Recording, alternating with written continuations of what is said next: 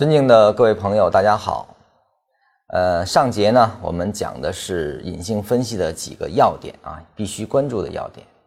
这节呢，我们将对一个案例啊，也是我个人认为值得用一辈子去投资的一家公司啊，进行一个分析。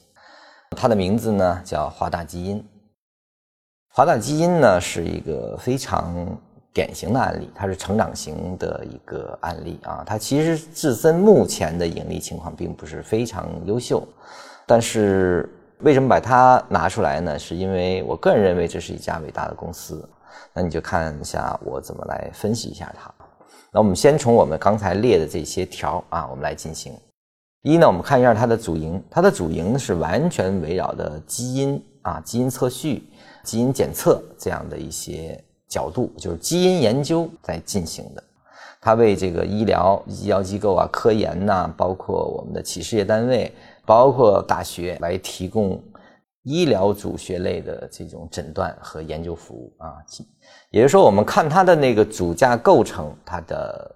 人员构成，我们一会儿再分析，你会发现是非常强大的。